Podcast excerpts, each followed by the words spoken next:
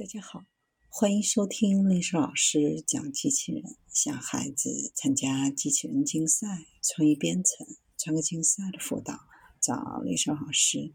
欢迎添加微信号幺五三五三五九二零六八，或搜索钉钉群三五三二八四三。今天历史老师给大家分享的是利用土壤物理学挖掘隧道的蚂蚁。尽管没有机械和加固材料的帮助，蚁群可以挖到地下几米，容纳数百万只蚂蚁，并持续数十年。这些令人印象深刻的建筑结构的秘密，正在通过 3D X 射线成像和计算机模拟揭示，用于开发机器人采矿机。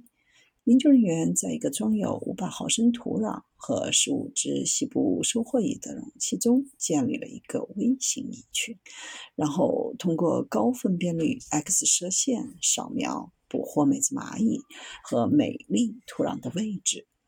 X 射线的结果为研究人员提供了关于每个隧道形状的准确细节以及被移除的颗粒。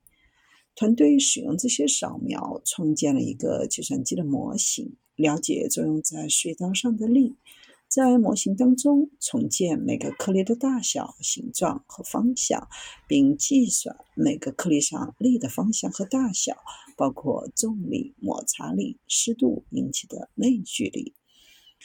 结果表明，当蚂蚁挖掘的时候，土壤的力倾向于环绕隧道轴线，在土壤中形成所谓的拱门，其直径大于隧道本身，减少了作用在拱门内土壤颗粒上的载荷。因此，蚂蚁可以轻松去除这些颗粒，延长隧道，而不会造成坍塌。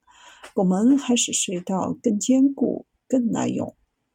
在蚂蚁挖隧道之前，土壤中的颗粒对颗粒的力是随机排列的。但是，当蚂蚁挖掘的时候，这些力会环绕隧道进行。蚂蚁倾向于挖掘相对笔直的隧道，这些隧道以静止角下降，颗粒材料自然形成土墩的斜坡。在这种情况下，约为四十度。蚂蚁还挑选正确的谷物。去除以在上方，创建保护拱形。如果蚂蚁的这种行为算法可以被进一步分析，并最终被复制，可能会在自动采矿机器人中找到应用。